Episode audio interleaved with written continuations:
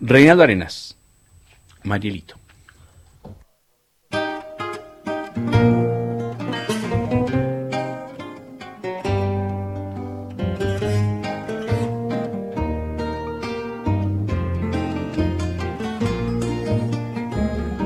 Había también una pequeña colonia de cubanos llegados por el Mariel, en Nueva York, que cada rato nos reuníamos y leíamos nuestros textos.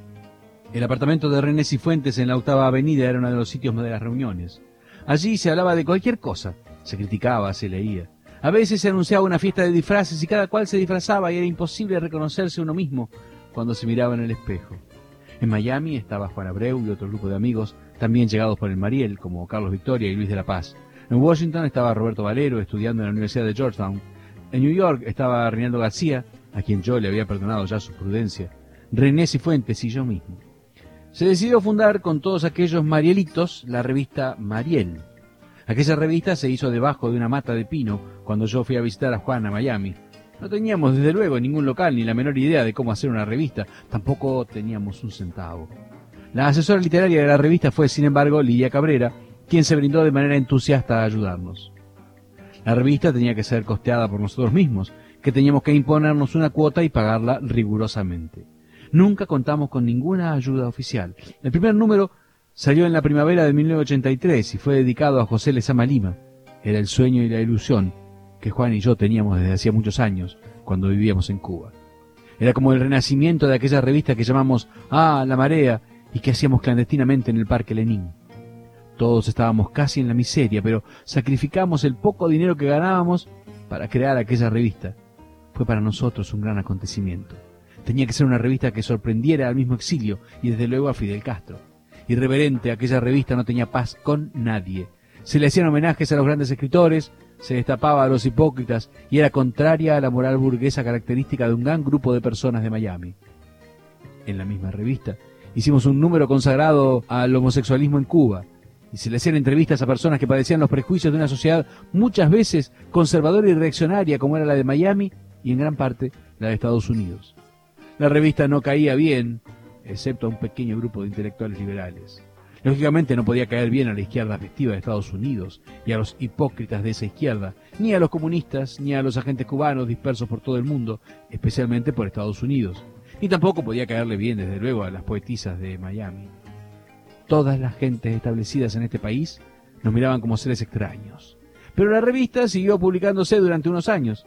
Recuerdo que yo mismo escribí un artículo titulado Elogio de las Furias, donde decía que las furias eran las únicas diosas que debían inspirarnos siempre. Y me apoyaba en toda una serie de textos que iban desde la Ilíada hasta la isla en peso de Virgilio Piñera. No teníamos que guardar ninguna forma ni aspirábamos a ningún cargo. Yo nunca ni siquiera aspiré ni aspiro a ser ciudadano norteamericano. Después, algunos de los integrantes del comité de la revista se acobardaron o se alejaron. Debido también a problemas económicos, la revista tuvo que cerrar. Ahí quedaron algunos números que constituyen un verdadero reto para la literatura del exilio y también para la literatura cubana en general. Otro de los grandes éxitos de aquel momento fue la película Conducta Impropia de Néstor Almendros y Orlando Jiménez Leal. La película era el primer gran documento en el cual se denunciaba abiertamente la persecución que sufrían en Cuba los homosexuales y toda persona que no tuviese una conducta conservadora dentro del régimen de Fidel Castro. Hasta aparecían los campos de la UMAP, personajes entrevistados que habían estado en esos campos, documentos represivos. Era además una película desenfadada, hecha con un gran sentido del humor. Aparecían las locas que habían salido huyendo de Cuba y ahora eran travestis que cantaban en algún cabaret de New York aparecía el mismo Fidel Castro enfundado en su batadora verde, haciendo más bien el ridículo. La película tuvo una gran resonancia internacional, levantó polémicas enfurecidas y ganó el premio de los derechos humanos como el mejor documental exhibido en Europa ese año. Al gobierno de Castro le preocupó tanto aquella película que nombró a un grupo de locas oficiales, casi todas del Ministerio del Interior, para que se pasearan por todo el mundo dando conferencias y diciendo que en Cuba no perseguían a las locas. Aquellas pobres locas, gays, Tenían incluso que partirse delante de todo un público y hacerse más afeminadas de lo que eran para demostrar que, irrebatiblemente, en Cuba no había persecución a los homosexuales. Claro, una vez que regresaron a Cuba tuvieron nuevamente que guardar sus plumas y no hemos vuelto a saber qué fue de aquella delegación oficial de gays cubanos. De todos modos, nos deben estar agradecidas a nosotros, pues gracias a esa película pudieron darse su viajecito por Europa. Néstor Almendros es un español republicano que salió huyendo de España durante la dictadura de Franco, vivió en Cuba y ahí padeció la dictadura de Batista y luego la de Castro. Es un ejemplo de dignidad intelectual y artística y su actitud ha sido decisiva y valiente, aunque en muchos aspectos lo haya perjudicado. Famoso y con una excelente posición económica, pudo no habernos ayudado, lo cual hubiese sido hasta comprensible. La inmensa mayoría de los intelectuales norteamericanos, para dárselas de progresistas y traficar con el resentimiento lógico de los pueblos sometidos a otras calamidades, casi siempre han apoyado o han hecho la vista gorda ante los crímenes de Fidel Castro. Ahora, con la superestalinización del régimen castrista, critica hasta las propias revistas soviéticas, me imagino que algunos intelectuales norteamericanos, por conveniencias políticas y económicas, estarán cambiando de mentalidad. Pero no se pueden olvidar la inmensa propaganda y las conexiones internacionales del gobierno de Cuba, mantenidas durante más de 30 años. Tienen sus casas culturales, sus librerías, sus casas editoriales, sus agencias publicitarias diseminadas por el mundo entero y sobre todo en Occidente, que es donde les interesa operar. Yo recuerdo que cuando llegué a Estados Unidos un cubano en Washington me dijo lo siguiente, nunca te vayas a pelear con la izquierda. Para ellos, pelearse con la izquierda significaba atacar al gobierno de Castro. ¿cómo podía yo, después de 20 años de represión, callarme aquellos crímenes? Por otra parte, nunca me he considerado un ser de izquierda ni de derecha, ni quiero que se me catalogue bajo ninguna etiqueta oportunista y política. Yo digo mi verdad, lo mismo que un judío que haya sufrido el racismo, o un ruso que haya estado en un gulag, o cualquier ser humano que haya tenido ojos para ver las cosas tal como son. Grito, luego existo. Pero esa actitud me ha costado muy cara, tanto desde el punto de vista económico como desde el de la difusión de mis libros. Tal es así que cuando salí de Cuba, mis novelas eran textos de estudios en la Universidad de New York, y a medida que yo tomé una posición radical contra la dictadura castrista, la profesora de literatura Aide Vitali Rivera fue suprimiendo mis libros de su curso hasta el punto de no dejar ninguno. Y así lo hizo también con todos los demás cubanos que se habían asilado. Al final, en el programa solo quedaban algunas novelas de Alejo Carpentier.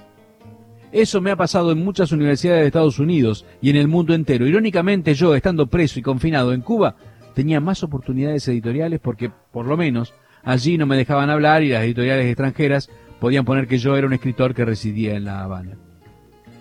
Desde luego esta actitud no solo se ha extendido a mí, sino a todos los cubanos exiliados. Porque en el destierro no tenemos a un país que nos represente. Vivimos como si nos estuviesen perdonando la vida, siempre a punto de ser rechazados. No tenemos un país, sino un contrapaís. La burocracia de Fidel Castro, siempre dispuesta a todo tipo de intrigas y componendas para aniquilarnos intelectualmente y, si es posible, físicamente. Esas situaciones han desatado entre muchos intelectuales cubanos cierta cautela. Esa cautela política tiene su base sobre todo en el miedo a morirse de hambre.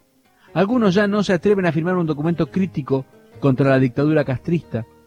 Otros prefieren sumergirse en un letargo apolítico y escriben artículos sobre Bélgica. La cobardía siempre es patética, pero la injusticia y la estupidez resultan mucho más irritantes.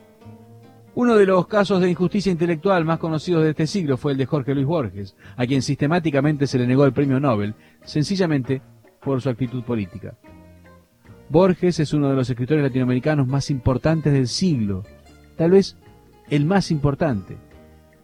Sin embargo, el premio Nobel se lo dieron a Gabriel García Márquez, pastiche de Follner, amigo personal de Castro, oportunista nato.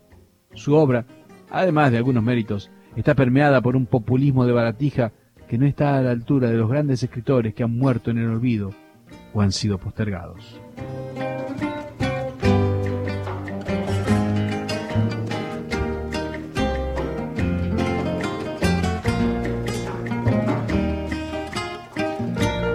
La revista Mariel. Antes que anochezca, Reinaldo Arenas. Y ahí escuchábamos a Arenas hablando de la revista Mariel, la revista que intentó hacer con los exiliados cubanos que habían salido del, Mariel. Y ese caso de la salida de los eh, exiliados por Mariel, los Marielitos, fue tan fuerte que hasta hubo canciones al respecto. Hay una banda, una banda de músicos cubanos, que también se fue en ese momento ah, desde eh, el Mariel hacia Estados Unidos, una banda que se llama Ritmo Peligroso, que escribió una canción justamente, hablando de qué significaba salir por el Mariel y cómo fue incorporarse después a, a Estados Unidos. Ritmo Peligroso es la banda, Marielito la canción.